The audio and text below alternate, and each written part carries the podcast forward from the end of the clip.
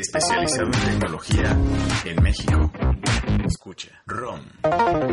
Tecnología que se escucha, escucha. Este es un podcast de Shataka, México. Escucha. R-O-M. ROM. Tecnología que se escucha.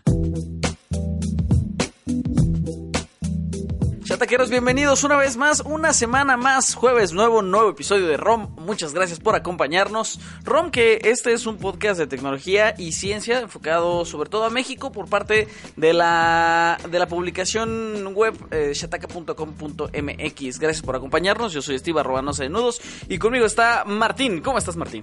Hola, Steve. Un saludo a toda la gente que nos escucha el día de hoy en el episodio número 22 ya sea que nos escuchen desde iTunes, iBox, Spotify o cualquier otra plataforma de podcast, les agradecemos mucho que nos dejen todos sus comentarios. Y por ejemplo el otro día me dijeron Steve que, que por qué odio el bello Yucatán y no, no odiamos Yucatán, solo hablábamos de la tienda de Xiaomi. Y Steve mencionó al aire Yucatán. Y yo dije pues Yucatán no tiene nada que ver pero no, corrígele, Yucatán, ándale, ¿no? corrígele, Toñito corrígele de Yucatán, para que ¿no? a- Arturo Beitia no se enoje contigo. No, no, no, pero Toñito es de Yucatán, si no me equivoco.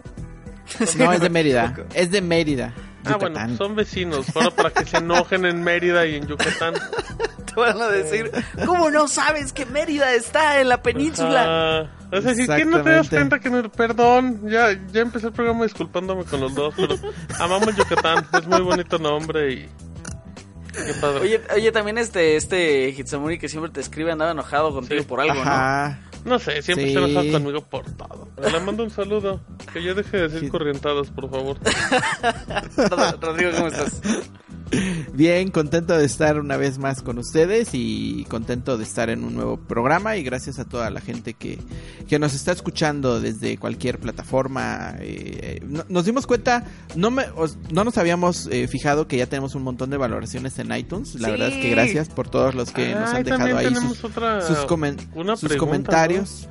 Sí, sí, sí, ahí tenemos unos comentarios que nos decían en pocas palabras que... mm, ¿Qué tipo de podcast recomendábamos, no? Porque... Ajá, estaban, estaban pidiendo recomendaciones. Ah, oye, sí es cierto. Pues yo creo que aquí... ¿Lo decimos ahorita al final o qué? Al final, al final, vamos a dejarlos para el Va, final. a ver si nos pensando. acordamos. Y si yo no tengo recomendaciones, ¿puedo pasar yo de la pregunta? ¿Puedo decir paso? No, No. puedes decir lo que escuchas. Ah, pues yo nada más escucho ROM. Ahí está, suficiente. Ah, ok. Eh, Yo creo, que, Ah, yo, creo que, yo creo que Rodrigo escucha a Marta de baile. Yo intenté ¿Alguna escuchar vez? Marta de... Ahí está, ya, se cayó, vámonos. Alguna vez Pero escuché de uno de sus programas, pero ya, nada más. Ay, qué divertido. Este, pues sí, en un rato les decimos. Oye, sí, lo de iTunes es muy, es muy cierto porque entramos y ya había un montón de valoraciones que de las cuales yo no me había dado cuenta, pero muchas gracias. Sí. Sobre todo porque en iTunes influye muchísimo, ¿no? Entre, entre más valoraciones, más comentarios tengas, pues va apareciendo muchísimo más. El algoritmo es así.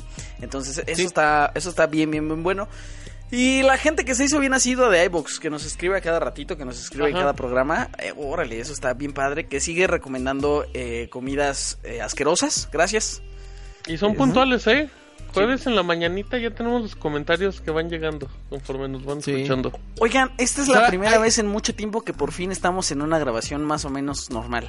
Ya, el del Eh, año pasado es no estábamos de- así, ¿no? Exactamente, esta es la primera vez en el año que estamos en una grabación qué normal. padre. Qué padre. Ya, qué padre. a finales de enero, a finales de enero. Ay, pues bueno, este, aunque no lo crean, después de, este rato de hablar nada, este programa sí se trata de cosas. Y aunque lo intentamos, este, a veces no se nota, pero tenemos una especie de escaleta.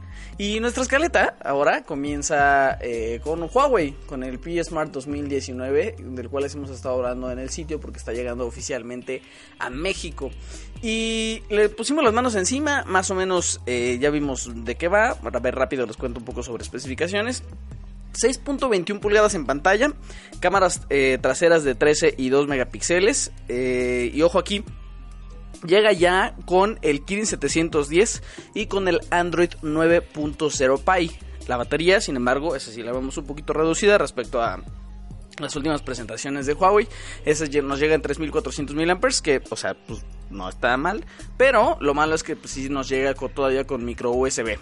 Esta es una de las un montonal de, de- de ofertas que vamos a tener por parte de Huawei en México para el año 2019.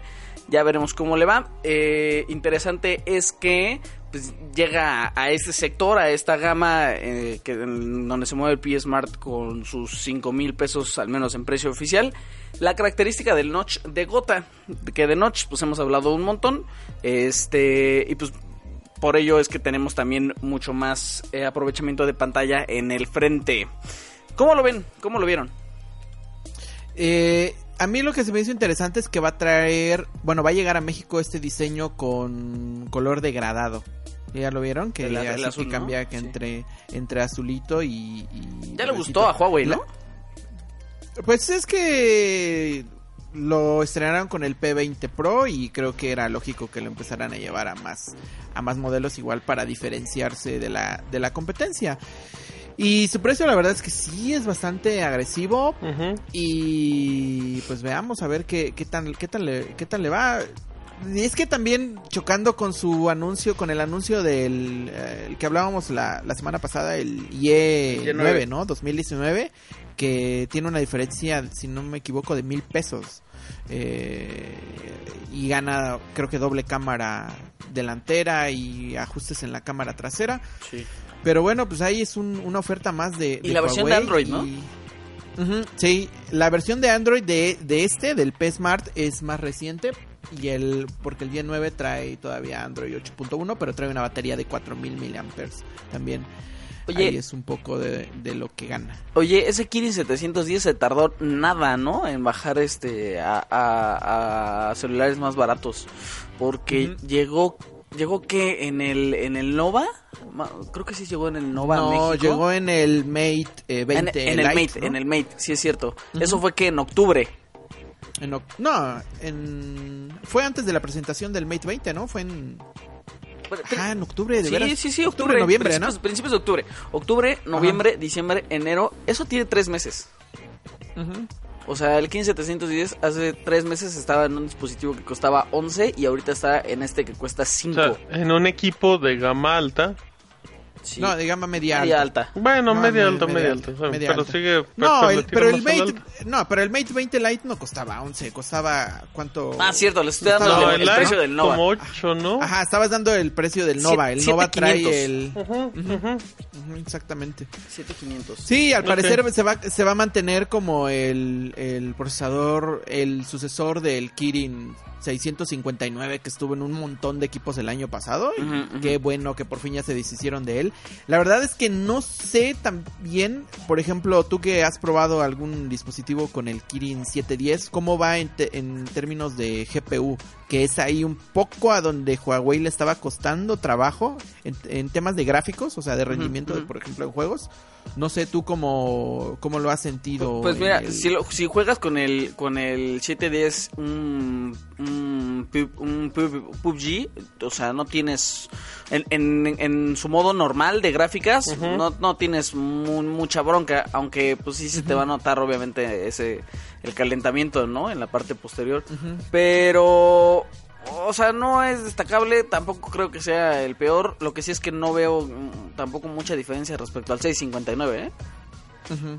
O sea, Y bueno, aquí también el, aquí en el asunto de estos lanzamientos, especialmente de estos dos lanzamientos, del Y9 2019 y de este P Smart eh, 2019, es ver cómo van a responder las demás compañías, o sea, cómo va a responder Xiaomi y cómo va a responder Motorola dentro de dos semanas que van a presentar sus Moto G7 de séptima generación, cómo van a atacar estos lanzamientos de Huawei que está bastante agresiva Sí. en tema relación, especificaciones, precio y esperemos que Motorola eh, vuelva a tener relevancia en esto. Yo la verdad es que tengo esperanzas de que este año Motorola vuelva a, a- a- no, Well- no quizá ya no ser el único como antes era, pero al menos a tomar relevancia ya en, otra vez en la gama media. ¿Cuál, gama crees media que baja. podría ser el factor diferenciador o el fac- o tú qué esperarías de Motorola en el equipo que dijeras, ay, por favor, o sea, ¿a qué le apostarías más? ¿Al precio del equipo o Al precio, al precio definitivamente. Creo que quien se va por un teléfono de Motorola,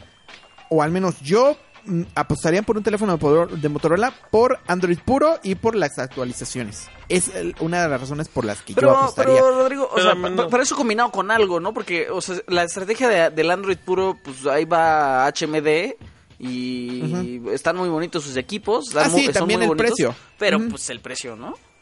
Sí, también el precio, obviamente. Y es que también tenemos, no sé, como que a mí Motorola siempre se me ha hecho como la opción, como la vieja confiable, no sé si me- Sí, si claro, me- como Nokia me- en su me- momento, ¿no? Exactamente, o sea, Motorola se me hace, se me sigue haciendo como la vieja confiable, pero a veces ya los precios ya dices, ok, voy a, me puedo ahorrar dos mil pesos en vez de comprar un Moto G7 Plus. Pues es que, pues es que creo que eso forma parte de, de su propuesta de la vieja confiable. O sea, no te traigo los precios más arriesgados, pero pues el Pero equipo te va, te va a sabes durar. que es un buen equipo. Porque es Motorola, ¿no? Pero pues a cambio no te voy a cobrar lo que te está cobrando Xiaomi con un equipo de las mismas prestaciones. Por eso creo que la apuesta de Motorola no va a ser respecto a precio. Desafortunadamente, pues. Ahora también, pues volvemos a lo que hemos hablado en otras ocasiones, ¿no? De que, pues también quizás solamente es un nicho de mercado el que se fija, por ejemplo, en el tema de actualizaciones y en el tema de tener Android puro. ¿Sí me entienden? O sea, quizás es un nicho de mercado muy pequeño y las muchas personas prefieren tener, aunque n- quizá no tengan la última versión de Android y aunque no tengan quizá tampoco una versión de Android puro, pero si se están ahorrando mm, dos mil pesos en eh, o sea, si hay una diferencia de dos mil pesos entre una opción y otra, pues optan por la más barata, aunque no tengan actualizaciones y aunque no tengan Android puro. Pues no sé, al final todo se reduce en el tema del precio, como siempre aquí en México. Pues a quien le va bien ahí, pues es a Xiaomi. Y cómo no, ¿no? Con esos Sí. precios que podrán no ser los que los que tiene fuera del país, ahora que tiene sus alianzas en México, pero pues siguen siendo bastante atractivos. Hay que ver cómo le va, ahora que pues ya está dando como nuevos pasos en esas alianzas que va a tener en México y para Latinoamérica con América Móvil, que también fue una de las notas de la semana y de la que Rodrigo nos va a decir más. Sí, de forma sorpresiva nos llevó un comunicado de prensa en el que Xiaomi estaba anunciando una alianza, alianza estratégica con América Móvil. Eh, la verdad es que en el comunicado, o sea, sí lo vamos a decir sinceramente, no, no especifica eh, a qué, o sea, qué condiciones o a qué se debe esta alianza o qué es lo que va a suceder con esta alianza, ¿no? Pero creo que todos intuimos en que al final de cuentas se va se va a, a reflejar en el tema de distribución. Ya vimos que Xiaomi ha tomado a Telcel como uno de los medios para distribuir sus equipos en México y ahora expandiendo esta alianza con América Móvil, pues al final eh, todos llega a que Xiaomi pues va a, va a aprovechar los operadores que tiene América Móvil en toda Latinoamérica para empezar a comercializar sus equipos Además de que también se habla ahí algo de tema de servicios, de aprovechar, de aprovechar los servicios. No sabemos específicamente a qué se, a qué se refieren, pero ahí hay, algo bastante extraño. La verdad es que la información que tenemos es muy poca. O sea, lo que publicamos en el post es toda la información que tenemos, que solamente Xiaomi ha anunciado una alianza con América Móvil para fortalecerse y consolidarse eh, como una empresa en México y en América Latina. Eh, para quien no lo sepa, América Móvil, además de tener Telcel, obviamente aquí en México, en algunos países de América Latina tiene algunos operadores, por ejemplo, como Claro, eh, que también es un operador eh, de América Móvil. Y pues a ver qué, a ver qué, qué, qué sale, pero creo que mucha gente estaba, bueno, criticó y en los comentarios lo vimos y que decían de que no, pues los precios de Xiaomi ya van a ser más elevados y todo esto, pero al final esta alianza eh, Xiaomi pues la aprovecha con el operador más importante de México para tener mayor exposición, ¿no? Que es lo que necesita Sí, aquí y, en México. y- y que le va muy bien, ¿no? O sea, si no, no estaríamos Sí, teniendo totalmente. esta noticia. No, y además, si no, no estaríamos quizá tampoco teniendo una tienda oficial de Xiaomi. en Totalmente, México, ¿no? sí, claro. O sea, si no Creo hubiera tenido el, impulso de Telcel, Oye, a ver, ahí les va. La pregunta es, ¿esto es lo que debió haber hecho OnePlus? pues yo creo que cualquier operador pequeño, de cierta manera. Cualquier fabricante, ¿no? Cualquier Ajá, fabricante. Sí, sí, sí, cualquier llega- fabricante, perdón. Sí, OnePlus, eh, Por ejemplo, es que también, digo, lo vimos hace, hace años eh, con Oppo, que Ajá. vino a México y que vino con una alianza con, con Telcel, pero al final no resultó lo No que ellos esperaban y se tuvo que ir de, de, de México. Y pues si algún otro fabricante quiere llegar a, a nuestro país, creo que sí, una alianza con Telcel es lo Pero- mejor para tener la mayor exposición posible. Pero ¿sabes cuál es el, el detalle, por ejemplo, Steve, de tu pregunta? Que la ventaja de Xiaomi son los precios. ¿A qué voy? A que si OnePlus eh, llega a México, digamos, por parte de Telcel, pues obviamente su precio, el No. precio de un equipo de ellos, yo creo que estaría arriba de los 10 mil pesos. ¿sí Bueno, me es, es entiendes? que eso tiene que ver con que el catálogo de OnePlus también es mucho más Por eso pequeño. te digo, o sea, pero sería para ellos muchísimo más complicado encajar Sí, Porque pues no es lo mismo que te digan, oye, pues no, un gama media de tres mil, cuatro mil pesos es este, y dices, Ajá. pues va, me la juego porque es poco dinero. Pero, pero no tiene que ver con, con, con el aumento de precio que podría tener el equipo, sino más bien con que ellos no hacen eh, un teléfono para gama media, media baja.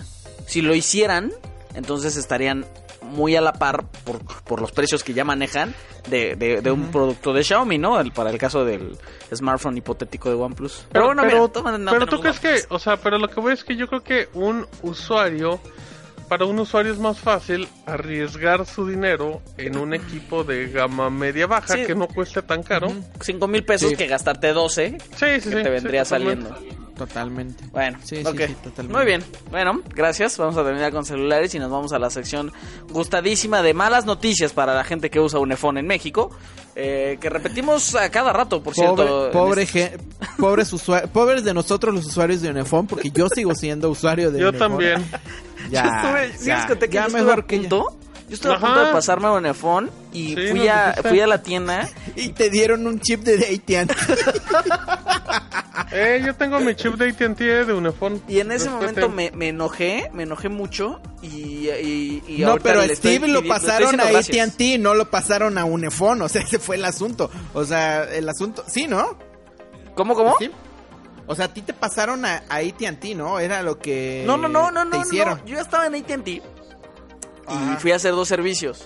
No, un- no me acuerdo cuál era el primero y el segundo era como de, pues dame mi, dame mi chip de, de, de Unifone, todo bien, ¿no? Y me dijeron, ah, ok, pasa por él mañana, pero y el chip como pues es de Unifone, pues vienen ahí las letras de AT&T, pero pues somos lo mismo, ¿no? Ah, ok, pero, está por- bueno. pero mi duda es que porteaste tu número, o sea, lo llevaste, a- No. lo querías tu mismo número o querías un nuevo número. No, no, no, no, no, era mi, mi mismo número. O Ajá, sea, por eso, entonces porteaste tu número. era una o sea, lo que querías portabilidad. era- Ajá, sí, Ajá, exacto. exactamente. Era una portabilidad y entonces ya que fui por mi chip y me dijeron, aquí está, ese dice AT&T, pero todo bien, ¿eh? O sea, ahí ya va porque es un iPhone y somos iguales. Y ya que se lo metí y la red era solamente de AT&T, tuve que hablar y me dijeron... Y los de la tienda me dijeron, es que tienes que marcar y entonces ya te las pasan un iPhone y en el call center, ya sabes, te dicen lo contrario. No, tienes que regresar a la tienda porque tienes en estos al otro chip. Es un desastre. Estaba O muy sea, solamente te cambiaron, o sea, solamente te cambiaron tu chip viejo rayado Sí, y todo sí, gastado sí. por un chip nuevo, ¿no? de AT&T Eso pasó. viejo a AT&T nuevo. Exactamente, exactamente eso hicieron. Y así que de momento estoy muy enojado con AT&T por su servicio, pero al mismo tiempo estoy muy agradecido porque no estoy en esta bronca que tienen ustedes, de la cual Martín les va a decir bien qué, de qué va.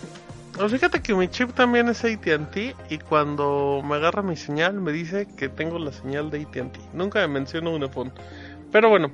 Ah, y de hecho como dato curioso yo tuve en algún momento de mi vida AT&T cuando era Yusacell y no me podía... Un día intenté registrarme en la aplicación de Unifone y dije, ah caray, no me deja. Me di cuenta que la base de datos de Unifone es la misma que la de AT&T, que es la misma de Yusacell. Ya me enojé. No me enojé, pero tenía que usar mi usuario y contraseña de Yusacell para entrar a esa de, de Unifone. Pero bueno, te cuento un poquito. Ya hemos hablado de de Unifone Ilimitado, que es como el Titanic, que se va hundiendo con el paso de las semanas, pobrecito. Recordamos que era el servicio a internet ilimitado por 10 pesitos al día. Luego ya no fue ni tan limitado y le fueron recortando, recortando. Lo último que sabíamos es que eran la velocidad era como de 5 megas y teníamos un tope de 5 gigas pero cuando cumplíamos ese tope bajaba un mega que todavía era relativamente decente oficialmente un ya no se puede contratar pero los que tenemos un iPhone ilimitado todavía podemos seguir gozando y lo entre comillas de estos servicios si mantenemos como un promedio de 70 pesos al mes en recargas. Bueno, ahí te va, ahí te va el tip. ¿Cómo quedó Unifone ahora que ya no se puede contratar? Tenemos una velocidad máxima de navegación de 3 megabits. O sea, eso sí, ya. Ya nomás tenemos para eso. Confirma Rodrigo, confirmo yo cuando hacemos nuestros speed test. La subida ya ni sé, porque a mí nunca me da velocidad de subida. No sé si a ti te da, Rodrigo.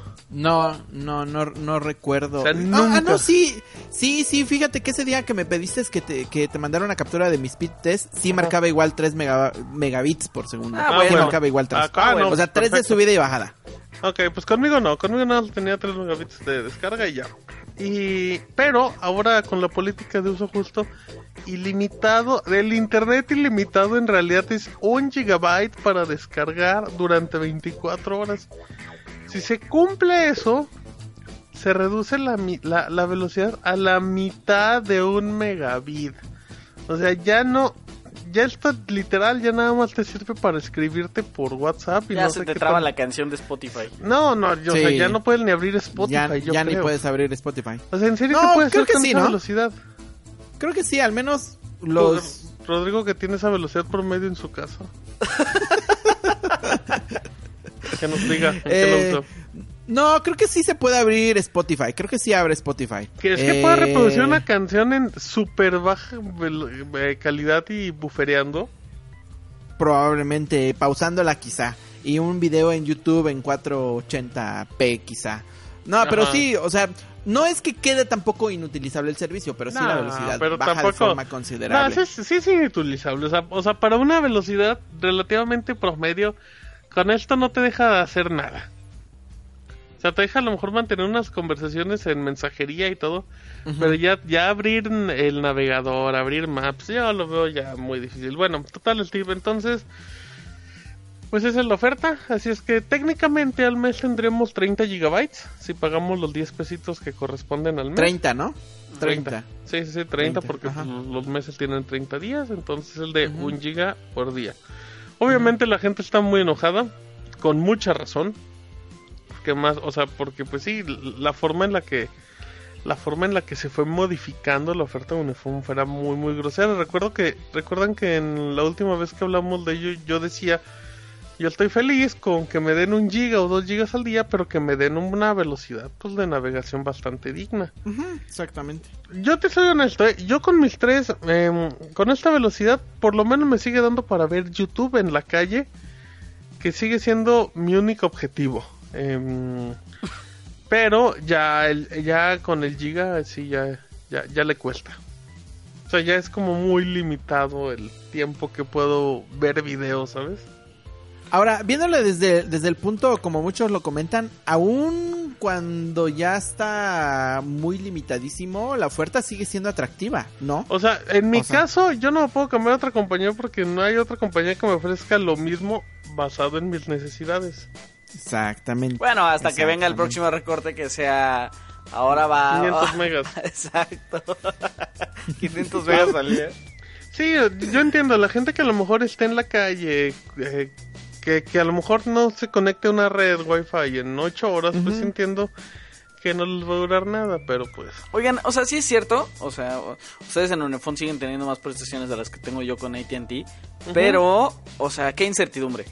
O sea, ya no sé cuándo ese Titanic se va a terminar de hundir. Bueno, pero a mí no me preocupa, ¿eh? en el momento que ya vea que no es... ¿Viable? Sí, no, que no es viable, me Oye, y. Martín, ¿y es tu, y es tu, mis- es tu chip principal? Es o sea, es tu- que tengo. tu línea- Mi, mi- mi es tu línea solo princip- tiene un chip. Yo pero no es tu tengo línea principal. Ah, bueno, pero es... No, pero bueno, es que yo, es que yo, es lo que yo no hice. O sea, yo compré un chip con un número A adicional. no, o sea, no, Rodrigo, no mi- ¿cuántos números tienes? Ajá. Tengo dos. Tengo dos números. Un número, el Telcel, que tengo de por sí, el que solamente le meto una recarga de 150 pesitos y me alcanza para hacer las llamadas solamente. Y el, si- el chip de Unifone, que es el que ocupo para los datos. Y ocupo un teléfono con doble SIM. A y ver. es así como Ah, soluciono mi vida. ¿Sí? Órale, es así como soluciono mi como soluciono mi vida y por ejemplo ahorita esta llamada que estoy haciendo con ustedes está siendo patrocinada por por Unifone eh, Por porque el giga de Unifón. por el giga de Unifone y es que también el- la situación por ejemplo en mi caso es que el internet de mi casa sí es pésimo o sea el internet todavía de los de los lugares que no sean ciudades grandes es, es, es fatal principalmente en temas de subida, sin, Sí. si es por cable normal, o sea, por cobre, sino que no sea por, por fibra. Y pues es un poco como yo soluciono el tema de si necesito subir un archivo, un video o algo así, ocupo un iPhone que tiene velocidades, una buena al menos vel- velocidad de, de subida, Oye, pero... o- Oigo. o- oye, nada más por curiosidad, ¿de a ¿cómo está tu bajada y tu subida eh, en tu casa? En mi línea Telmex, Sí. la, la bajada está en 10 megas, Ok. 10 megabits. Eh, y la subida está en punto 150 Uy, megabits. O sea, y a veces ni marca, o sea, a veces ni marca. Ah, tú- A veces, o sea, lo- los que lo están escuchando, miren, a veces nos ponemos, queremos jugar en la redacción Smash y queremos hacer unas retas de Smash y el lag está súper feo por mi conexión, o sea, sí. Totalmente se va y se arma, se pone bueno. Sí, ya cuando Sí, se va, voy y ya bien. pueden jugar y ya pueden jugar bien. Muy bien. Pues así las noticias en este Titanic que se está uniendo de Unifón. Les mantendremos informados porque... O sea, oh, claro que hay otras ofertas de, de telefonía, algunas de internet gratuito, pero de internet ilimitado, perdón, pero pues esta es de las más importantes porque pues es la pionera y pues precisamente por todos los cambios que se están dando, ¿no? Sobre todo Creo que fue, fue víctima de su propio, de su éxito, ¿no? O sea, Totalmente. fue víctima de, su- de su éxito. O sea, su- Totalmente. no, creo que Unifón o AT&T, por ejemplo, no como vis- no visualizó el éxito que podría tener y la demanda que podría tener la oferta de Unifón y pues solamente lo hicieron como experimento y se dieron cuenta que, híjole, pues está afectando también a mis clientes de AT&T que están pagando planes, está, ya no, ya estoy recibiendo llamadas porque ya las velocidades están muy bajas, ya los estudios están saliendo de que las velocidades promedio de AT&T están muy bajas, pues hay que empezar a recortar a un iPhone. Y lo pueden hacer porque es una oferta de prepago al final de cuentas. Sí, No estamos firmando algún No firmaste contrato, cuando empezó. Exactamente. Y es lo que mucha gente tampoco no entiende o que dicen de que no, que esto y que el otro, pues ellos están en su total en total eh, derecho de hacer que quieran con la oferta. Al final nosotros no estamos no firmamos un contrato con ellos para para el, el servicio, este servicio que siempre pago. Bueno, amigos, basta de telefonía. Vamos a un corte, vamos a cambiar de temas y ahorita venimos.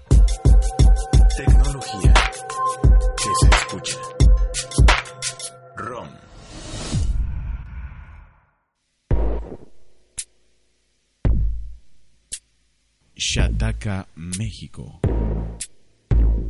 México. México. México. Shataka, México. México. En Facebook, México. México. Twitter, México. México. Flipboard, México. México. Y YouTube. YouTube. También en Instagram como Shataka Mex. También en Instagram. En Facebook, México. Twitter, en México. Flipboard, México.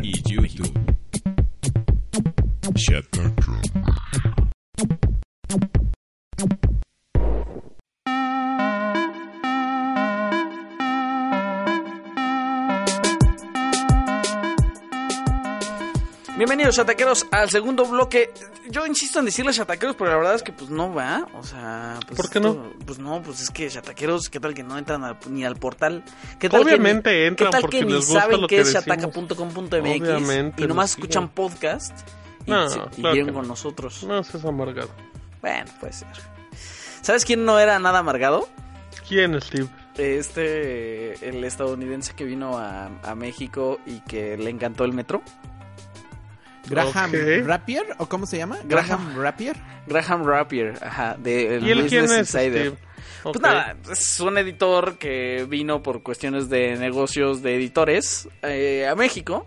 Estuvo aquí unos días y entre esos días pues tuvo que usar el metro y regresando a Estados Unidos yo creo que dijo, órale, yo creo que es, una buena idea, ¿no? Hacer un textito de lo maravilloso que me, que me pareció el, el metro de Ciudad de México, sin saber todo el hate que acarrearía en las próximas semanas, en los próximos días, en redes sociales, sobre todo en Twitter, por parte de pues un montón de gente en México que pues no está muy de acuerdo con cómo está funcionando el metro por un montón de cosas, ¿no? O sea, no sé ustedes cómo lo vean, o sea, n- aclaración aquí, ni Martín ni Rodrigo viven en, en Ciudad de México, pero pues los dos vienen Yo más o cuando menos regularmente. visito Ciudad de México uso el metro. Es mi transporte número uno. ¿Y qué te parece? Yo no lo Ah, bueno. Ah, mira, Dale, no, dale, es Rodrigo.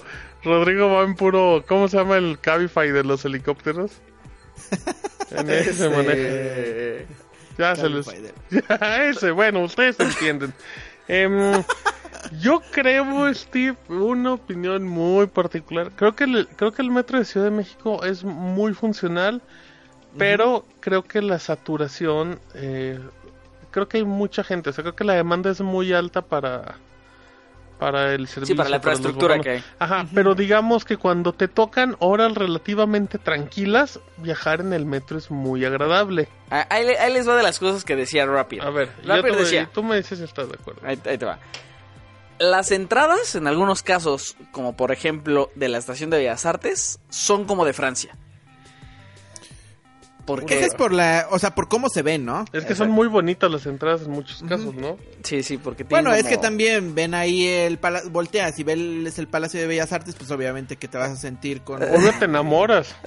Pues sí, obviamente, o sea, es, eh, Bellas Artes es, es uno de los monumentos más bellos que tiene Ciudad de México, Yo en iba mi a opinión. criticar la, iba a criticar la estación Guam, ¿no? pero no la voy a criticar porque van a decir, no, esa también está bonita. Todo A ver, está a ver, bonito, esp- todo espérate, es- yo soy de la UAM. Pues por eso, ya ven, ya soy yo, no fue Steve. Imagínense. Este, ahí les va. Aparte, las interconexiones son muy eficientes e incluso en las que tienes que caminar, las caminatas son bellísimas. En la mayoría sí, en la mayoría sí. Hay unas muy bonitas. Eh, por Eh, ejemplo, él ¿cuál, ponía es- cuál es, cuál es la super larga esa, la de la raza? la de la raza, que ahí... Sí. Ay, No, ay. pero es que a mí las caminatas se me hacen... Ay, no. Es no que sé, Rodrigo camina recuerdo- Rodrigo. dos pasos al día. Ajá, es sí, muy sí. bonita, nos recuerda a No, Dragon Ball es que- Z cuando pasaba Goku por el... No, es que yo recordaba cuando iba con mi papá, a- cuando estaba yo pequeño y mi papá me llevaba a México, y íbamos por el metro y esa caminata de la raza, la verdad es que a mí se me hacía imposible. Oye, No, pero, no, pero no te distraían pues todo, todo No, lo que hay de no, divulgación científica ahí. No, no, me distraía. Me Esas luces ultravioletas que revelan manchas. A lo mejor también el error, a lo mejor también el error era de que me ponía mi, mi papá a caminar de regreso cuando ya habíamos caminado un montón, ¿sí me entienden? O sea, ya de regreso para venirnos a la O sea, ya lo que menos quieres. Ajá, sí, cuando ya vienes así chocado. Qué ya niño tan flojo era el Rodrigo, ¿eh? Sí, qué remilgoso. Era Sí, bien qué remilgoso. quejón, Tan bonito que es. Ahí, ahí- ahí les va. Además es muy limpio, muy muy limpio. Pueden ser las estaciones subterráneas o las que están a- ahí a, a nivel de piso. En todas son muy limpias. A nivel de piso hay unos tragaluces, entonces puede ser que, que- que sea mucho más iluminado. Y además la gente está más eh, entusiasmada por ayudarte a encontrar o tu parada o dónde tienes que hacer una interconexión. Vaya, comparado siempre con de dónde viene él, de Nueva York. Lo de la limpieza creo que sí tiene algo de razón, ¿no creen? O Sí. sea, Sí, creo que sí. Eh, Para la creo que- cantidad de que- personas, el metro relativamente está Exactamente. limpio, ¿eh? Exactamente. Considerando eso, la verdad creo que el metro sí está limpio. Y sobre la ayuda que te aportan las personas, pues es que creo que es ahí un poco tema cultural, ¿no? Del, exacto. del, del mexicano. Hasta O sea, de el suerte mexicano también, que- ¿eh? Bueno, también, pero creo que mucha gente sí está dispuesta a apoyarte, ¿no? O al menos de decirte, mira, ahí está el, ahí ve las estaciones donde estás, o algo al menos te dice, ¿no?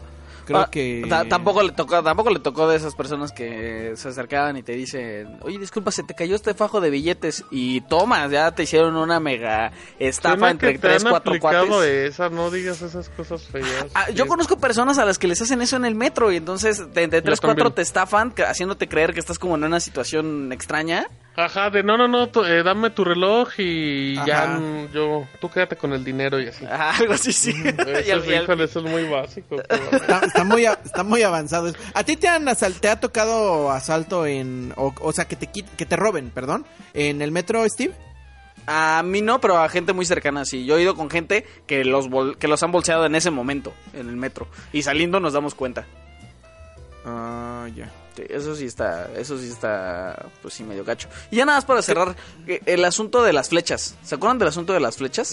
Hicimos, hicimos un texto, de hecho, eh, en el que contactamos a la gente de la UNAM que estaba detrás de este sistema de flechas en donde, pues dice por dónde sale la gente, por dónde tiene que esperar la gente para entrar al vagón. Y, o sea, no es una cosa nada más ahí de señalización que a alguien se le ocurrió un día poner, ¿eh?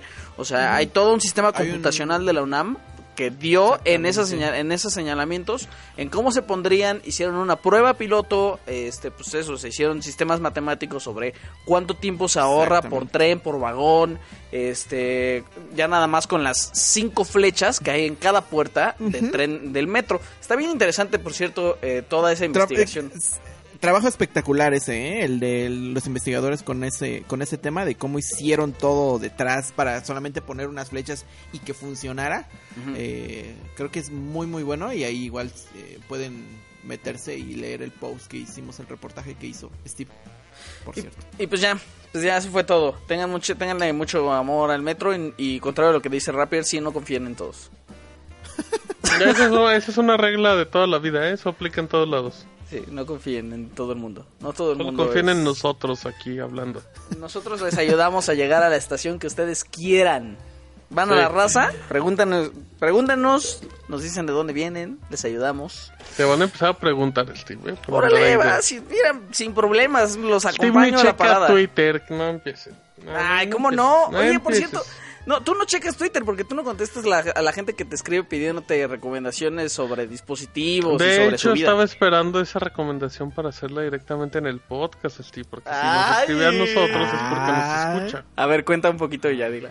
Eh, nos preguntaron que es, es una escucha de ROM y mencionó que había comprado un Xiaomi eh, Mi A2 y que al parecer no le salió tan bien como él esperaba porque con una actualización ya no encendió. Entonces pues ya estaba en proceso de devolución de Amazon y nos preguntó que qué dispositivo le recomendábamos. Obviamente yo le diría otro Xiaomi, ¿no? Porque pues Xiaomi, yo siempre voy a decirte Xiaomi en el 90% de las veces. Pero también creo que a lo mejor ya no te quedaste. Espera, fíjate, ahí voy, eh, todavía ni voy. Pero yo creo que ya con esa mala experiencia ya no se quedó con ganas de un Xiaomi, ¿sabes? Exactamente. Yo, yo en lo personal, yo le hubiera recomendado un Moto G6. No son caros, son buenos, bonitos y baratos. Pero, Rodrigo, como lo mencionó al inicio del programa, en un par de semanas se anuncian el Moto G7. Así es que pues depende, sobre todo el tema del precio. Pero a mí el Moto G6 como alternativa me agrada. Oye, pero entonces le estás diciendo que, que se quede dos semanas sin celular o cómo? No, no, no, pues me imagino que tiene celular, porque pues... Pero yo le recomendaría un Moto G6. O sea, si, si ya lo necesita, es una buena opción, Amazon lo tiene relativamente barato. Pero se puede esperar un poquito, que se espera que vea el anuncio del Moto G7 y...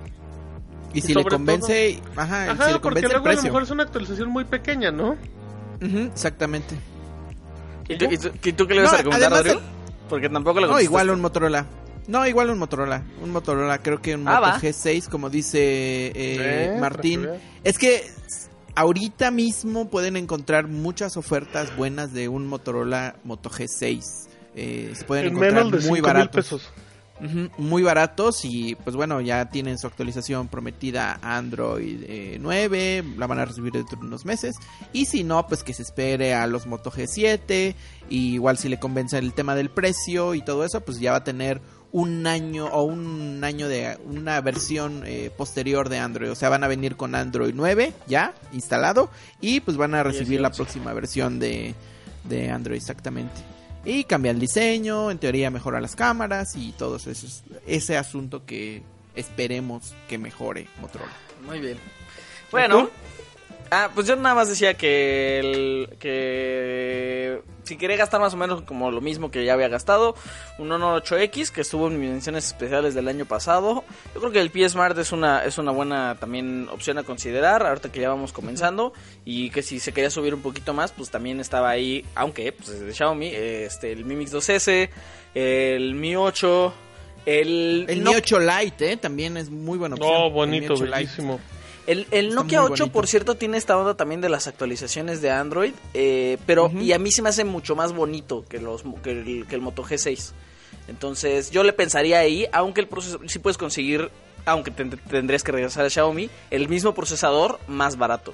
¿No? Pero, pues, pero pues bueno, no saber Después de ese breve compendio cultural que no teníamos en la escaleta eh, y del cual Martín puso el desorden, también Martín nos va a hablar, de- gracias, eh, también Martín nos va a hablar sobre cómo Coahuila se está convirtiendo en el primer Uf. estado en México con cámaras de reconocimiento facial. ¿Esto es China? No, esto es Coahuila. ¿Qué pasó, Martín? Esto es Black Qué Mirror, bonito no, se esto es, escuchó esto es México. eso, ¿eh? Esto es China, no, esto es Coahuila. Muy bien, mira. ¿eh? Coahuila, punta de la tecnología. Pues fíjate que Miguel Ángel Riquelme Solís, tú vas a decir quién es el gobernador de Coahuila. em, fue, pues, si no me equivoco, fue parte de, de la rosca de Reyes. ¿No fue en Coahuila? ¿Cuál Rosca de Reyes? Mm, De la rosca gigante que Ah. no convidaste a... Ajá, ¿Cómo ajá, se llama? Porque sí, se, se me, se me hacía conocido el señor cuando empecé a investigar. Creo que es el mismo que apareció también Sí. en la rosca de Reyes de dos kilómetros. Anunció que estarán comprando 1100 cámaras de vigilancia que aparentemente se instalarían en 500 en Saltillo, 500 en Torreón y las otras 100 yo creo que las va a rifar porque no se especificó. las, las cámaras eh, son cámaras de vigilancia pero lo bonito es que cuentan con tecnología de reconocimiento facial por medio de inteligencia artificial. Estos equipos eh, se los vendería la empresa china Dahua por un contrato de 600 millones de pesos. Todavía no es oficial, pero eh, el mismo gobernador dijo que espera en los próximos días pues firmar el papelito, ¿no? Que es lo único lo único realmente que, que falta. Ahora ahí te va. Dicen que en un viaje en China, los directivos de la empresa les mostraron cómo funcionaban este tipo de cámaras, este tipo de tecnologías, eh, para. No solo para resolver delitos, ojo aquí, Steve. Cámaras que también pueden prevenir delitos. Tú vas a decir, en el futuro no, pero tienen sistemas muy particulares de la forma en la que trabajan. Ahí te va. Según el gobernador, estas cámaras de reconocimiento facial entrarían en un... eh, aprovecharían la base de datos de fotografías que tiene la plataforma México y podría ser hasta inclusive del INE. Del ¿Qué es, qué es eso de la plataforma. México? Si no, tengo entendido que la, la plataforma México eh, almacena... Es la... Ahí te va, te voy a dar la especificación exacta. La red nacional que alberga las bases de datos criminalísticas y personal de seguridad pública. Ah, ok. O Eso sea, es- eso es- Si hay, un, si hay un ladrón, por decirlo así, tiene que estar su imagen en está, ¿no? plataforma México. Ok. Ajá. O bueno, no un ladrón, si alguien cometió un delito, ¿no? Que- Ahí en tiene que estar nivel. su... Ajá, exactamente. Ahí tiene que estar su foto, sí. ¿no? Ajá, esa es la plataforma México. Y en el INE, ¿para qué? Justamente para tener acceso a las fotografías ahora- y que funcione el reconocimiento facial. Dime. Ahora, el- según yo, la ley de, de procedimientos eh, instituciones electorales no tiene previsto, bajo ningún supuesto, compartir eh, datos Eh, como la fotografía ¿no? de el los- de gobernador la gente dijo- de padrón. Dijo que con plataforma México sí trabajarían seguros y que con el INE verían una manera también de poder trabajar. O sea, lo del INE no lo aseguró, pero sí dijo, puede ser que también... que podría ser, ¿no? O sea, sí, sí lo mencionó en las probabilidades.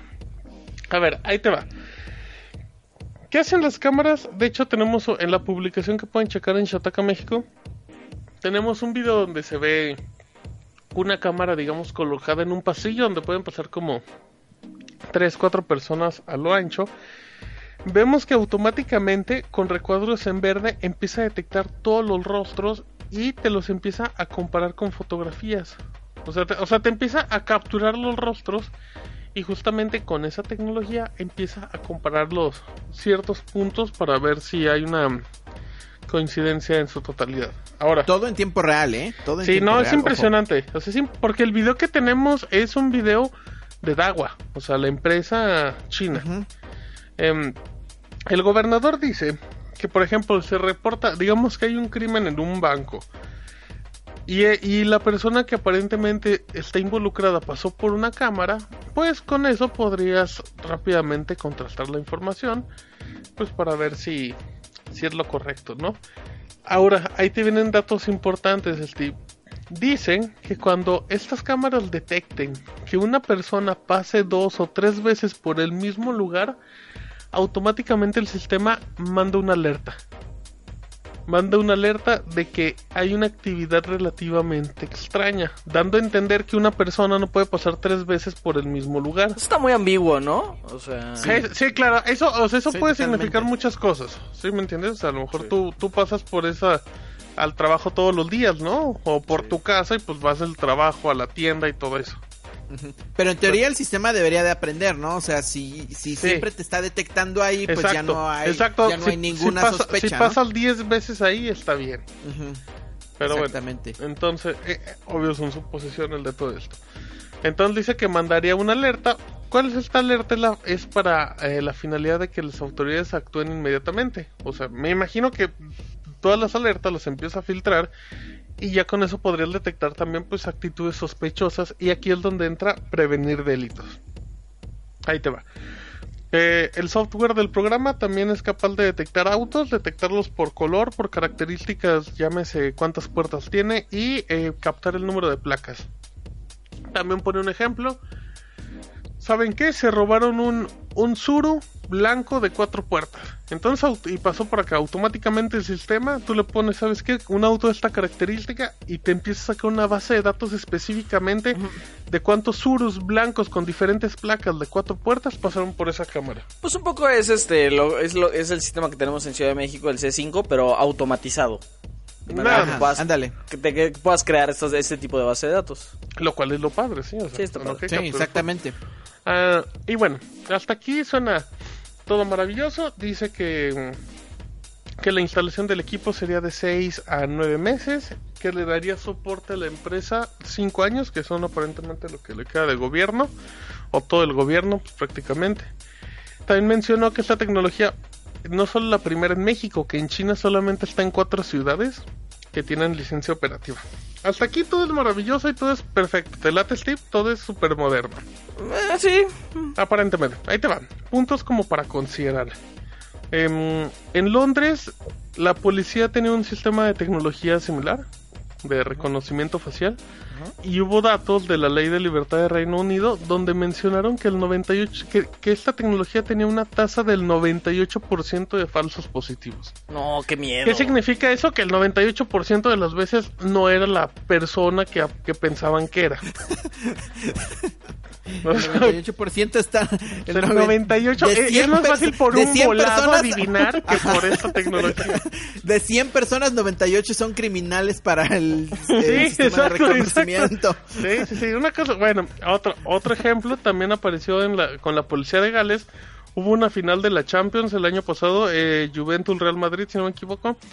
Detectaron 173 alertas positivas y 2.297 falsos positivos. O sea, de casi 2.400 personas, ni 200 eran correctos. No, pues suena que Coahuila está a punto de hacer una gran Sí, inversión. no, ¿eh? no, no, suena que ahorita, yo le- ahorita que compre unos cañones antigranizos en Coahuila. Pero bueno, la cosa es que eh, obviamente por- hay, hay una organización eh, que se llama Big Brother Watch. Eh, ellos solicitaron justamente datos porque decían que pues, cómo está el tema de la privacidad del gobierno, donde advierten que pues esta tecnología se, se implementó sin un debate público. Además que cu- cualquier zona automáticamente pues, se convertía en un punto de control biométrico, ¿no? Donde pues afecta los derechos humanos y ya. Ahora por último, cuando apareció el iPhone X, em, ya ves que apareció con el Face ID, ahí arrancó otro debate, Steve, que era justamente qué pasaba con estos datos que capturaba o que recopilaba el teléfono para, para el desbloqueo facial. Cuando se hizo mm, la solicitud, la investigación, se confirmó que cuando el Face ID, eh, cuando tú tienes tu iPhone X y haces la captura para tu rostro, esos datos se quedan exclusivamente en ese dispositivo y no se comparten con Apple. Eh, Todos esos datos no se pueden compartir con un tercero. Y en pocas palabras, lo único que hace el reconocimiento facial, o sea, captura tu información, pero cuando tú le muestras el rostro solamente tiene dos opciones, si es o no es, y ya no hace más. Por ejemplo, yo no puedo agarrar tu teléfono, intentar aparentar que, que soy tú, y no, y no va a guardar mi- la información de mi rostro, ¿sabes? Solamente va a decir, no, no es, se acabó. Sí. Entonces, en este caso, digamos que que lo que Sí, es el un Face poco al mismo, al mismo tiempo, entonces el sistema podría quedarse con toda la información biométrica que está, que es- de la cual se está asegurando de miedo. gente que está en la, en la calle caminando y que a lo mejor Exacto. pasó Sí, por. Coahuila o, Y es que al es- o vive en Coahuila y no es un criminal. Al final de cuentas van a crear una base de datos, tienen que crear una base de datos Claro. en la nube de todos nuestros rostros y van a, si yo voy y visito a Coahuila, van a tener una, una foto mía y quizá la puedan comparar y puedan saber quién soy, cómo me llamo y todo. O- A lo mejor tuviste antecedentes penales hace 20 años, ¿sabes? Ajá, exactamente. O sea, a lo me, van mejor a- una cosa me menor. podrían tomar como, sos- como sospechoso. Totalmente. Sí, algo así, ¿no? Bueno, ahí- aquí les voy rápidamente. Eh, En el caso de este tipo de, de servicios de smartphones, siempre se pide el reconocimiento, el consentimiento del usuario. Sí. eh, después de que te muestran toda la información de miren, nosotros vamos a hacer esto, esto, esto, esto con todo. ¿Aceptas? Sí, va. Tú vas a decir, "Ah, entonces, ¿por qué aplicó en China? Porque en China usaron el argumento de la seguridad nacional. Y ante seguridad nacional, como nos lo enseñaron tantas series de Estados Unidos, no se puede hacer nada. Obviamente, con todo este tema de Coahuila no se ha mencionado nada respecto a cómo funciona el tema de la seguridad de los usuarios con su información, Claro. La privacidad. pero es una idea muy buena en apariencia, pero que creo que no sé, se tendrá que ah. analizar nuevamente. Es- Ah, ¿Algunas vieron Person of Interest? La serie. No, nunca la vi. No. No. Es esto. O sea, es como... Minority Report. Ah, no, poco, no, es muy poco, distinto, poco, porque la, la onda de Person of Interest era eh, ciencia ficción, igual sistema de cámaras y como el sistema eh, que iba aprendiendo de sí mismo, era en realidad inteligencia artificial, eh, pues se dedicaba a través de cámaras, eh, a- se dedicaba a prever delitos, ¿no? Y, y pero era omnisciente, podía acceder a conversaciones hechas así desde celulares, a las cámaras públicas Es que es eso. de todos lados. Era, era Y un al- gran Big al- Brother. Al final llega, llegamos a eso, ¿no? Al tema de la privacidad. O sea, hasta qué punto tu, tu rostro o tu privacidad eh, puede ser utilizada por el gobierno para hacer análisis de Sí, con motivos de seguridad. delitos. Exactamente. ¿Hasta qué, hasta qué punto está permitido? Ahora, no hay una regulación, bueno, al menos yo no sé de una regulación que haya de estos sistemas en México. No la hay, pero- un pero es que como va es esto, un la va a punto al exactamente, es un punto al que de alguna otra manera se tiene que llegar y esperemos que no se llegue ya cuando sea demasiado tarde. ¿Sí me entienden? O sea, cuando que no que se tenga que llevar una regulación cuando ya se acusó o ya se encarceló a 10 personas que no estaban involucradas con un delito y que el sistema de inteligencia artificial dijo que ellos eran los delincuentes cuando en realidad no eran. Que hasta ese punto el gobierno decida regular este tipo de, de servicios o, o este tipo de, de tecnologías, perdón, eh, creo que ya va a ser demasiado tarde. Y creo que al el, el punto de, de nuestro de nuestra publicación era un poco eso, ¿no? O sea, el gobierno creo que se tiene que dar cuenta que no es un tema que Menor. solamente pongo, ajá, que solamente pongo cámaras y ya voy a estar vigilando a toda la gente y el sistema de inteligencia artificial va- me va a ayudar a prevenir delitos, no. O sea, hay un tema Sí. mucho más allá que se tiene que cuidar Ajá. para que no vaya a suceder Sí. algún Mira, nada más para, para agregar el tip, en el ejemplo que mencionábamos de Reino Unido y su exitosa tasa del 98% de errores, mencionaba la comisionada que el, que el sistema se encontraba en etapa de prueba. Obviamente esas declaraciones las dio hasta que se conoció esa cifra, Mm. pero decían que el sistema estaba en etapa de prueba y no esperaban muchas detenciones con esa tecnología por el momento. Aquí creo que también tendría que ponerse evidentemente en una prueba, en una prueba de mucho tiempo y pues ir como midiendo los resultados, ¿no? O sea, Sí, y no es que tampoco vayan a creer los que nos están escuchando que somos como que estamos de, de negativos. Ajá, exactamente. Pero es que sí son temas que se tienen que cuidar y que los gobiernos tienen que considerar. O sea, no solamente es decir, estoy a la, vanguardia- a la vanguardia del- de la tecnología o mi estado está a la vanguardia de la tecnología, ¿no? Se tiene que considerar. Sí, es muy de- reduccionista decir eso el nada tema más. de, Sí, el darle de- la de la, entrada privacidad. cosas. Exactamente. Sí, Bueno, tiene que cuidar bien. el tema de la privacidad. Totalmente. Bueno, ya acabamos, ¿verdad? sí, Ok, qué bueno. Este. Órale, sí nos clavamos, ¿eh? Ahí. Qué bueno, ¿no? Estábamos aquí como. como si fuera plática de jueves por la noche con cervezas en mano, y intenciando unos a otros. Ujú. Oye, a ver, eh, Martín, mm, Rápido. una vez nos dices qué pasa rápido con eh, torneos de Smash para Norteamérica. Nintendo anunció torneos de Smash en Norteamérica y todos dijeron, pues qué bueno, ¿no? Que Estados Unidos y Canadá, pero no. Nintendo, hermano, ya eres mexicano porque nos consideró a México por primera vez torneo de Super Smash Bros. Ultimate y Splatoon 2. Los dos juegos exclusivos para Nintendo Switch. Te voy dando los datos un poquito de estos dos torneos. Las dos grandes finales serán presenciales en la PAX East, que va a ser en Boston el 30 de marzo. Así es que esto es rapidísimo. El torneo es exclusivo para jugadores de México, Estados Unidos y Canadá. Te voy a contar. em, el requisito básico en México es que cuentes por lo menos con los 18 años cumplidos. Se va a dividir el torneo en cuatro zonas, que es em, noroeste, mm, bueno, sí, noroeste, noreste, suroeste y sureste. En México y Estados Unidos van a compartir lo que es suroeste y sureste. Ahí te va rápidamente los detalles. Los, la- las eliminatorias van a ser totalmente en línea. La primera inicia el 2 de febrero, que son en sábado, esto es bien importante.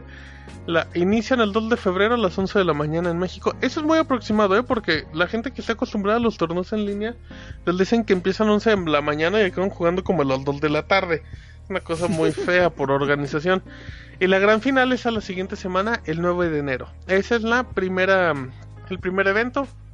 El segundo evento es el 16 de febrero con finales el 2 de marzo. Y el tercer y último evento es el 9 de marzo con finales el 16 de marzo. Nada más se permiten un máximo de 2.048 participantes por cada evento. Creemos que por lo menos a los dos días que tiene esta convocatoria ya se llenó por lo menos uno de los eventos en línea. Sí. Mm, y pues el combate es obviamente por tiempo, 5 minutos. Bueno, tienen 5 minutos de límite de tiempo. La barra de Smash desactivada. Jugando como los pros. En ese nada de que les aparece el martillo y se arma la fiesta. No, no, no. Golpes y escudos. Oye, pero sí va a haber todo. objetos, ¿no? Sí va a haber objetos, pero pocos. Pocos. Pocos debe ser como una cosa muy leve, ¿no? Yo creo que sí. Y, se- Em. y yo creo que van a ser seleccionados, o sea, no creo que sean todos, ¿no? O sea, por ejemplo, el martillo no Pues yo, creo. pues yo que- esperaría, No, no. pero no sé. Tienen que ser como muy basiquitos. Ujú. Eh, eso aplica, entonces obviamente va a haber stream. Y lo más importante de todo esto es que Steve ya se inscribió. Amigos, si están jug- si juegan Smash, están a tiempo, métanse y nos damos unos cates ahí. ¿Y dónde se pueden registrar, Martín, nada más el dato? Eh, en la página, gente- eh, los registros se hacen por medio de la plataforma que es Battle5. Ahí, Ajá. si se meten al poll de Shataka, ahí tenemos el link cuando mencionamos el sitio de Battle5.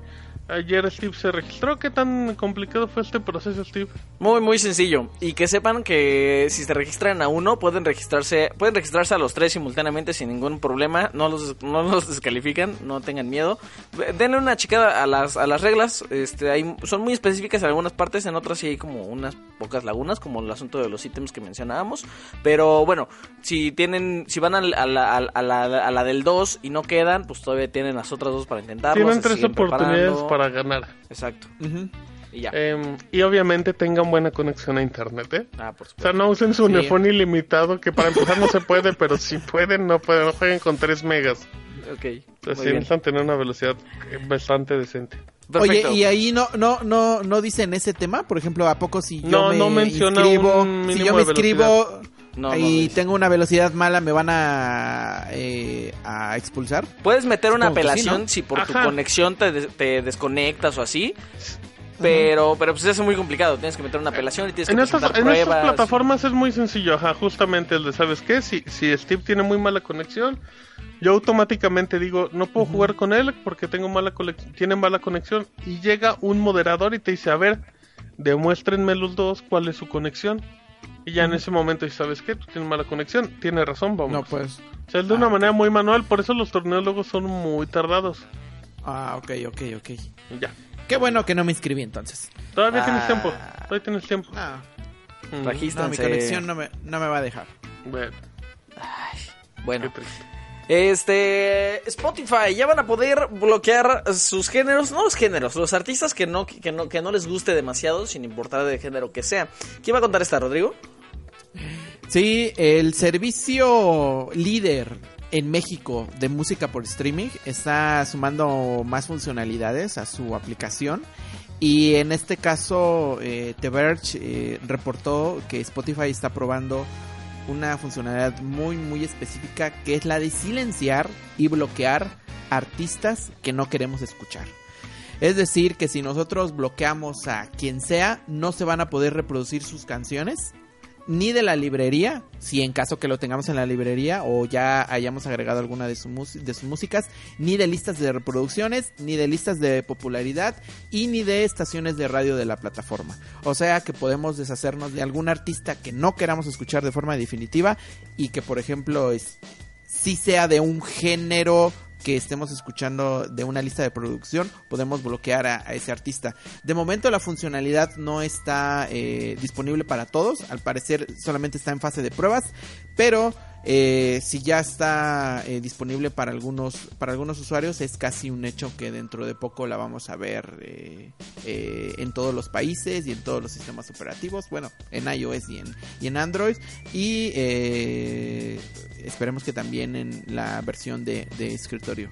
Así que pues ya ahí está una opción más. Creo que es bueno eh, para el caso, por ejemplo, de, de, las, de las estaciones de radio que a veces te mezclan cosas que no quieres escuchar, Oh, ok, creo que es oh, bastante útil. O pones el playlist de hitazos para viernes, hitazos para la fiesta, ¿no? Y no quieres escuchar a, Maluma Bebé, pues entonces quitas Maluma Bebé.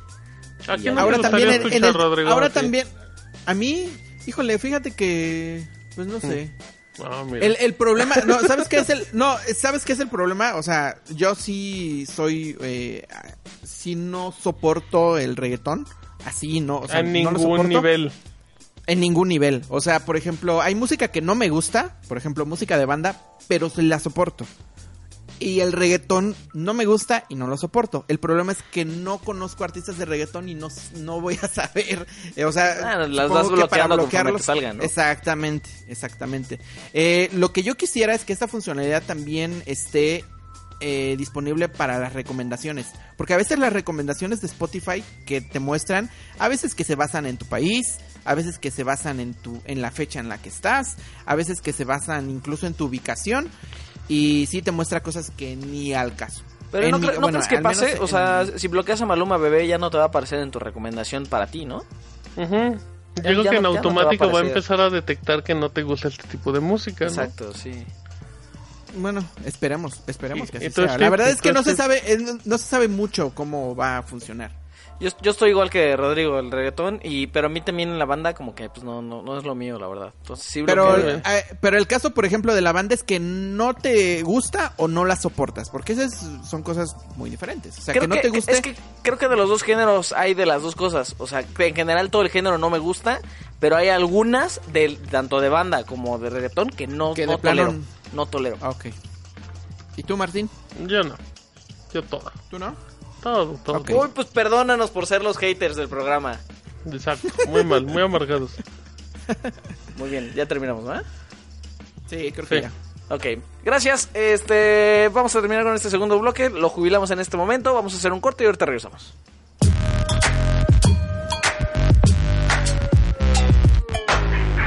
ROM. Tecnología en México.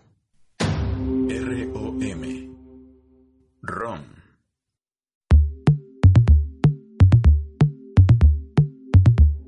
Chataqueros, bienvenidos. ¿Cómo les fue en las nominaciones de los Oscar? Eh, nosotros nos levantamos temprano para ver la... la- Todos. la- todos, Para todos. compartir. Todos nos levantamos temprano para platicar ¿A, a las qué horas, ¿A qué horas fue la, a qué horas fue Mira, eh, todos salieron nos las, levantamos las, nomi- temprano. las nominaciones? Todos ¿Siete nos de la levantamos mañana? temprano. 7.20. ¿Siete de la mañana? 7.20 empezó. Ah, ok. Eh, Ok, ok, ok. 7.20 empezó y pues que creen que Roma sí se llevó nominaciones, bastantes más de las que yo había pensado. Este, se llevaron en total 10 nominaciones, ahí les va. Mejor película, mejor dirección, mejor actriz, mejor actriz de soporte, eh, que esta es para Marina Tavera, la TV para Yalitza Aparicio. Eh, mejor película extranjera, mejor guion, mejor fotografía, también para Alfonso Cuarón, mejor edición de sonido, mejor mezcla de sonido y mejor diseño de producción, este para este, ¿cómo se llama? Eugenio Caballero. Y 10 nominaciones, lo que la hace la cinta en español más nominada en la historia. Eh, también pues es la primera nominación a mejor película que obtiene Netflix. Netflix que le ha estado aventando billetazos a todo el mundo para que esto llegara a pasar. Eh, lo interesante es que Netflix no solamente está llegando con, con, con, Roma, por supuesto que es la gran apuesta, pero también está llegando con la balada de Buster Scruggs, que también hizo un poquito de ruido, si bien un poco opacada por toda la campaña de Roma, pero la balada de Buster Scruggs, que llegó exclusivamente para la plataforma de Netflix, está dirigida y también escrita por los hermanos Cohen, súper, súper, súper galardonados y que encantan a todo el mundo, sobre todo a la academia. Ya veremos cómo les va, en total entre las dos son, me parece que son 13 nominaciones entre las dos películas. Eh, la gran sorpresa Black Panther está nominada a Mejor Película, nadie lo entiende. Bohemian Rhapsody también, un poquito menos lo entienden, pero bueno, eh, ahí está. Y pues nada, la lista completa de nominaciones la pueden ver. ¿Cuántos? Aquí lo bueno es la quiniela. ¿Cuántos Óscares creen ustedes? Oscars, Oscars, no. No, Oscars la, la ceremonia, pero las estatuillas sí les puedes decir Óscares. ¿Cuántos Óscares? Mm, Las estatuillas, estatuillas, les puedes decir Óscares. Eh, ¿Cuántos Óscares cre- creen que se lleve Roma en los Óscars 2019? Esa es la pregunta que tú tienes que Exacto, responder, tú es la eres que yo te iba a hacer. Ajá, Exactamente, o sea, Pero, a ver, pregunta. Yo te la tenía- primero, yo te la tenía que primero. No, porque tú eres el conocedor, Steve. Sí. Tú nos tienes que decir cuál, o sea, dinos cuáles son las seguras y ¿Qué, las qué posi- importantes. o sea, ¿qué- ajá, exactamente. ¿Qué posibilidades, por ejemplo, al menos de las más importantes, de la de mejor película, qué posibilidades hay que gane? Y la de mejor actriz, que es otro tema que se está actriz y comentando mucho, ¿no? Ujú, Actriz y a- actriz de, de soporte. Yo creo que de- es que el problema con la con la terna de mejor película es que es la más espantosa terna de mejor película que hemos visto en muchos años. Eh, Es que eso de, eso de hacer 10 nominaciones ya es un absurdo. ¿eh? Sí. O sea, ya, la- ya, ya meten, o sea, perdón. Pero- y que tenemos metan ocho Black este, ¿eh? Panther, que metan Black Panther, por más de que sea la película que más le gustó a Rodrigo, Black Panther es una vergüenza que esté como nominada a mejor película, ¿eh? Estoy de acuerdo. Está- a mí me Con la belleza que pues, es por lo menos Spider-Man, o sea, esa se la merecía 10 veces más Sí. por lo menos. Estoy de acuerdo también. Este, pues nada, esto está entre The Favorite Green Book y Roma. Yo creo que tiene muchas posibilidades de llevársela a Roma, nada más porque en dónde está en la terna. Pero la que sí yo creo que tiene segura es la de mejor película extranjera. Entonces, Ah, bueno, matizando ahí, Exactamente. O sea, pues ya no, no, no, no, no sé si se lleva al mismo tiempo película extranjera y también mejor película. Uy, lo veo medio difícil. Sobre todo porque Green, a Green Book le ha ido más o menos bien en las, en las anteriores eh, ceremonias de premiación grandes. Hay que ver qué pasa de aquí a entonces, porque todavía faltan un par que, que son eh, importantes. De mejor director, este, yo creo que hay un muy, muy buen chance de que se lo lleve a. Yo creo que Sí. sí, se- yo creo que sí, yo creo que sí, mejor de dirección. Yo mi apuesta es que sí se la va a llevar Alfonso Cuarón. Sí, yo también creo que sí, la verdad. Las que sí veo ya más difícil son las de actrices.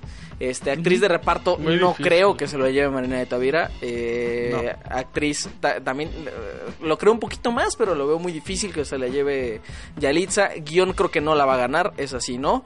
Este, no. sí, ahí no hay, no hay, no hay forma. Eh, en diseño de producción, no he visto cuáles son los que están en, en diseño de producción. Ah, no, no se lo va a llevar. No, no se lo va a llevar porque hay otros otros eh, favoritos como Black Panther, por supuesto, y First Man, que First Man es una joya. Eh, entonces, no, diseño de producción no creo que se lo lleve. Hay que ver nada más cómo les va a ir en las de sonido. Ojo con lo de sonido, ¿eh? O sea, edición y mezcla, todo bien ahí, ¿eh? Se llevó una y otra. Nada más le faltó la de, la de, ¿cómo se llama? La de Score, para que se terminara de llevar las tres.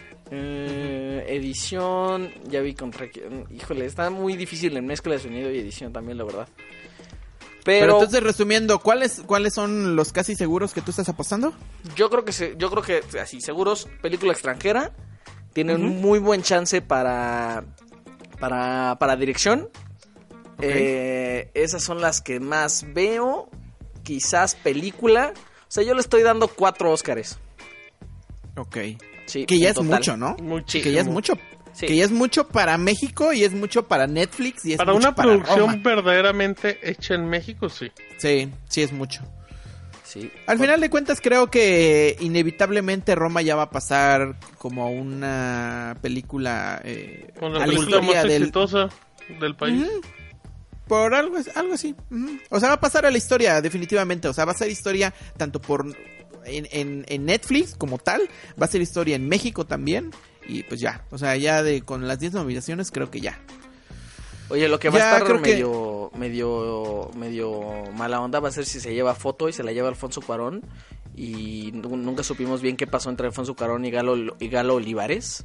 Si Galo Olivares qué tanto metió en la foto, si solamente fue operador de cámara. Ahí está como medio dudoso. Pero lo que sí es que está muy triste en realidad las ternas, ¿eh? Este, yo creo que este, este año, pues no, no, no sé, hizo falta más carnita, hizo falta algo que sí deslumbrara. Pero pues bueno, eso fue todo. ¿Pero ustedes qué? ¿Cuántas? Muchas. ¿Cuántas qué? ¿Cuántas, cuántas, cuántas, cuántas estatuillas? Pues yo creo que la de director y la de... Yo creo que la de director extranjero. y... Ujú, Esas son las que yo Y- igual digo. Y si, si, si se lleva películas, sí sería una sorpresa muy, muy grande, ¿eh? Pues un poco statement también de la academia, lo que viene pasando en los últimos Estaría años. muy... Pues, estaría- o sea, sí, pero sí estaría increíble que en serio Roma se lleve... Y acá tam- ¿De la ya la voy a ver, película? fíjate, Steve. Ya, ya me dieron ganas de verla otra vez. ¿La has Aunque no la entienda, no porque tenía miedo que no la iba a entender. Ya la voy a ver ahora sí, Steve. Porque no eres de México, porque no eres de Ciudad de México. Ajá, exactamente. Porque tomo el metro y me gusta. Oye, ¿sabes cuál, ¿sabes cuál sí estaría impresionante si se la lleva? Este, que afortunadamente no está tan competida, creo que está entre Olivia Colman y ella, la de Yalitza, la de Mejor Actriz. Uh, Esta no- yo creo que me- no sé cuál me gustaría más, esa o la de mejor película. Ay, me- creo que Estaría me- interesante, prefiero, ¿no? prefiero la de Yalitza Aparicio. Sí, sería como más impactante, ¿no crees? Es que es muy impactante, exacto. Totalmente. Pero bueno. Ahí luego vemos. Este, mientras, mientras, lo que sí está pasando en Netflix es que ya tenemos los estrenos de febrero y Martín se lo sabe. Rápidamente, estrenos de febrero de Netflix disfrazados de... Tienen mucho sabor de Disney, ¿eh? Saben a ratón.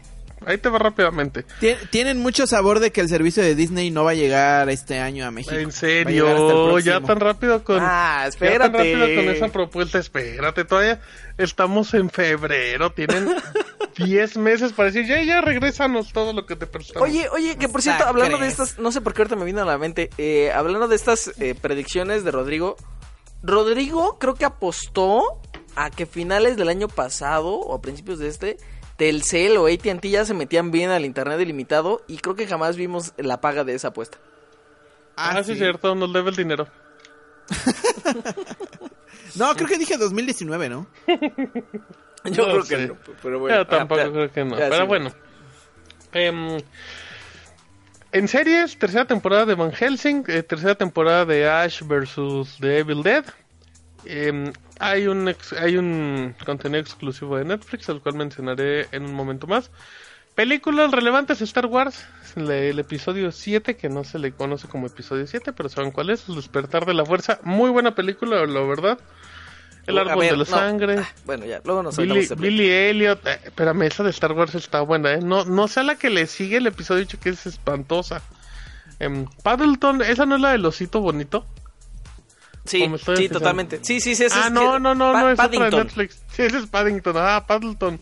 Es una película sueca o algo así muy rara. Paddleton. Sí, acabo de ver, del 2019. Es parte de Netflix, olvídenlo. Ok. Eh, es una comedia, es una película de comedia dirigida por Alex Lehman. Pero bueno, em, es en películas, docu- en documentales, ojo, eh, Steve, ojo que hay un documental de stand-up que es característico con Ken Jeong. Tú vas a decir quién es Ken Jeong. Si te digo, es el oriental que salía en los de. De las Ya de qué, qué pasó anoche. Ajá, Ajá, exacto, ¿qué pasó exacto, ayer? ya ¿Qué vas- pasó ayer? Ya lo ubicas a la perfección, pero si te digo el nombre no sabes quién es. Entonces, es suena muy grosero, pero la verdad. También la séptima, la séptima, la sexta temporada de Chef's Table. eh, y en películas y series, ahí te van. El show de Garfield, temporada 1, creo que esas son de estas series animadas que están medio feitas. Y aquí te ven el contenido de Disney. Pato Aventuras, esta nueva versión de los Pato Aventuras que al parecer están padres. eh, temporada 1. Un concierto en tercera dimensión de los Jonas Brothers. La cuarta temporada de Star Wars Rebels, que tengo entendido que es muy buena. O sea, toda esta serie de Rebels de Star Wars. Sí. También eh, Elena de Valor, temporada 2 de Disney. Y El viaje de Arlo. Además, las épicas aventuras del Capitán Calzoncillos en su temporada 2. Y el Inspector Gadget. En general, un mes muy flojo, ¿eh? Creo que es el mes más flojo que le recuerda a Netflix en muchísimos meses. Como los Ah, Oscar. No, no, espérate, en, ese tiempo luego lanzaron mucha película que era pro Oscar. Entonces, pues, quitando la espectacular de Star Wars, que estaremos de acuerdo en eso, Steve, em, hay muy poquito contenido para destacar. Oye, y, y entre los que llegan está el remake. ¿Remake? Eh, No, es la versión mexicana. Adaptación, es tropicalización de Nailed It. Ajá. Em, para los que no conozcan este programa, Como yo, como, que no tengo como- ni como idea Rodrigo- de ya, qué No, es. Rodrigo, Es un gran no. programa, te lo, te lo voy a, te lo voy a vender. Ahí te, ahí te. A ver, véndemelo. Imagínate que eres un que te gusta cocinar pues de manera muy amateur, ¿no? O sea que de repente pues te gusta hacer así el desayunito, pero pero no sabes de cuatro o cinco recetas, pero le sigues echando ganas, ¿no? Te sabes hacer muchas cosas básicas. El programa trata de que invitan a tres concursantes, em, a tres chefs amateurs o de closet, como le mencionaba en el comunicado. Y les dicen, ¿saben qué?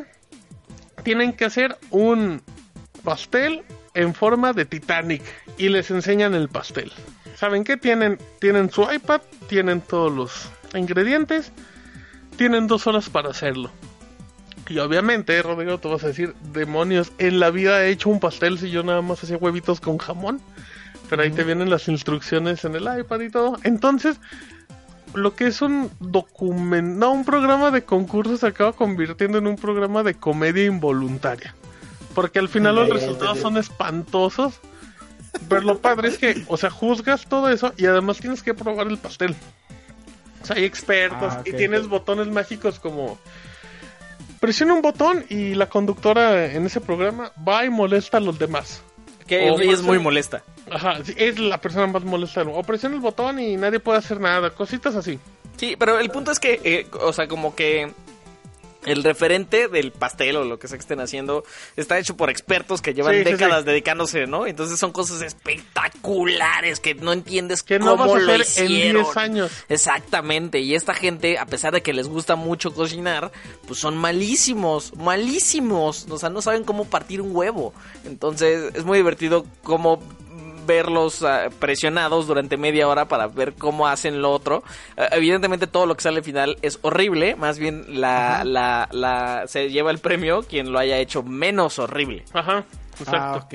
Eso, eso es un programa para ver, a ver fracasar a los concursantes. Ajá, solamente. exacto. Para reírte de cómo, de cómo de repente creen Muy hacer un pastel en un microondas, exactamente. Entendiste muy bien la idea, Rodrigo. El concepto, burlarse de los demás. Y eh, la versión en México la va a conducir Omar Chaparro. Ahora, eso es raro, porque la ¿Por versión qué? de Nailed It, la original, o sea, que- es que más de la mitad del programa es la conductora, Nicole Bayer. Sí, Y- tiene, tiene un ángel gigantesco, ¿eh? Gigantesco, es enorme. Yo creo Y- que, y yo creo que es una buena decisión, ¿eh? Yo creo que ¿En es serio? buena- ¿Sabes por qué? Porque esta conductora, obviamente, no solo es el centro de atención. A ella le gusta jalar ese centro de atención, ¿sabes? O sea, ella es de mírenme, mírenme, soy yo. Y creo que Omar Chaparro cumple esos requisitos. De eso a que sea tan Lo que- chistoso. Lo que O sea, empezó Omar siendo un halago terminó horrible. como un insulto. Es que Omar Chaparro es una persona que acaba.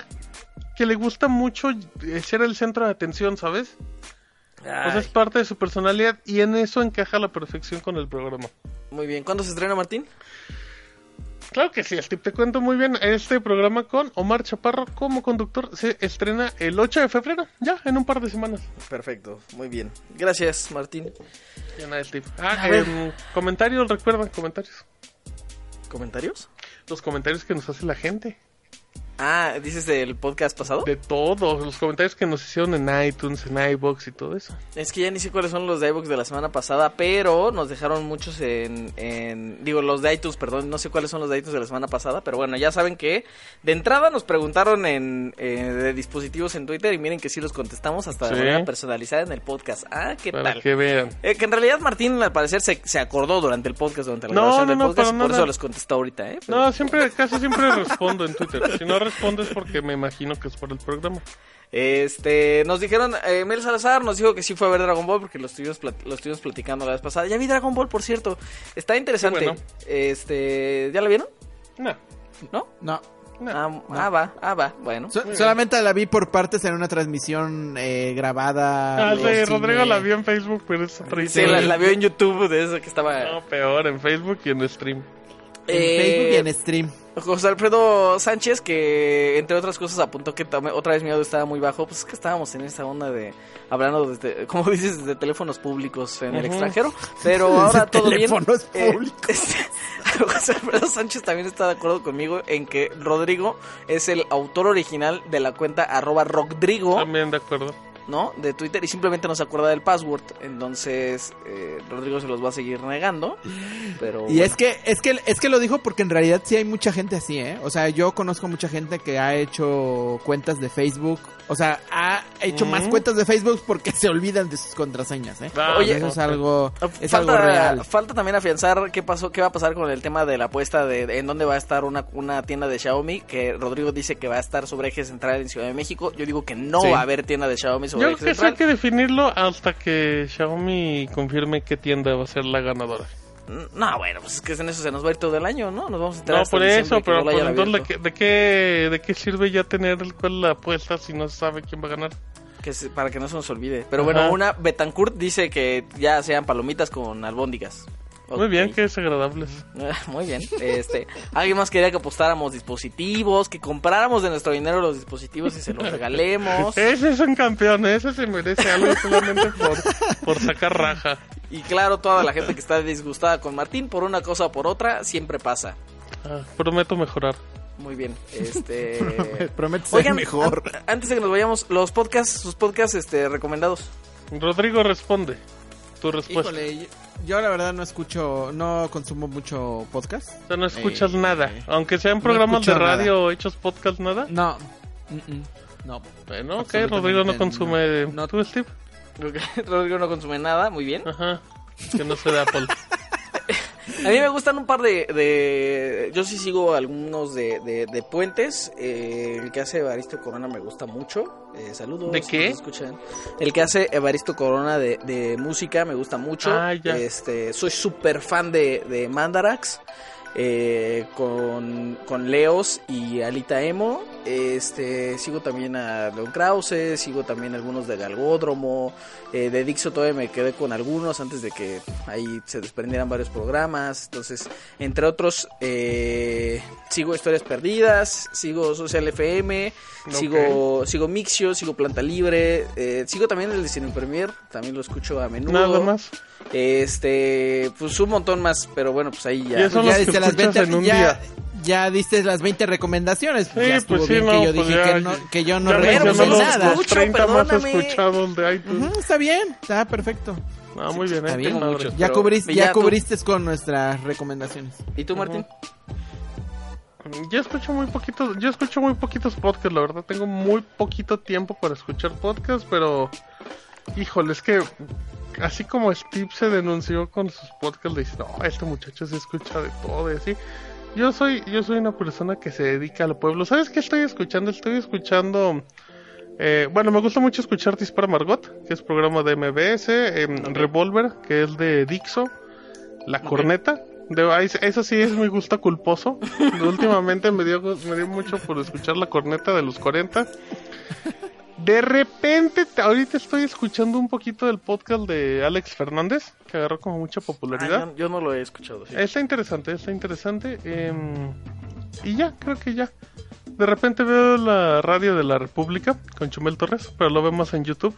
Ok. Pero, pero sí, ya, ya, ya con eso definí hacia la perfección mi perfil espantoso. Muy bien. Ah, ah, ¿Sabes cuál me faltó? El de, el de Epicentro, el de Filmsteria. Ah, los Filmsteria de... sí lo he escuchado, ¿eh? Sí, es bueno. Este, saludos a todos si alguien nos escucha, no sé. Saludos a todos Ah, ustedes. ¿qué tal? Y, y lo- los, los de KEXP, que esos son eh, norteamericanos, pero hay unos muy buenos, este, porque son varias ediciones de música. Este, ahí pueden encontrar música, joyas, joyas, joyas que acaban de salir. Es, se letrea K-E-X-P, ese sí, búsquenlo, está muy bueno. Y hay varios de Song of the Day. Uno de KUTX, KUTX y hay otro de The Current.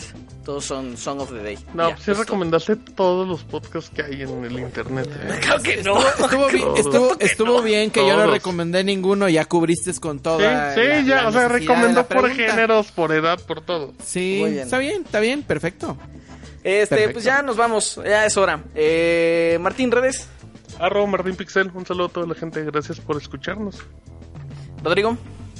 Arroba Rodrigo-525, gracias por escucharnos y gracias por dejar sus valoraciones. Y si pueden dejar más valoraciones en iTunes si no las han dejado, por favor, igual es importante. Y comentarios o likes en iBox también. En Spotify también estamos, ¿eh? En Spotify no se pueden dar valoraciones, ¿verdad? No, pero, No. pero ahí nos escucha mucha gente. O- Sí, o- y que nos, escriban, que nos escriban por Twitter también. También. ¿no? Sí. Hay varias personas Sí. que nos arroban.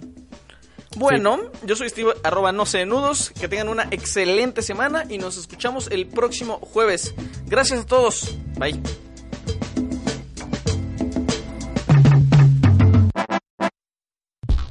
Escuchaste el podcast ROM, el podcast especializado en tecnología en México. ROM.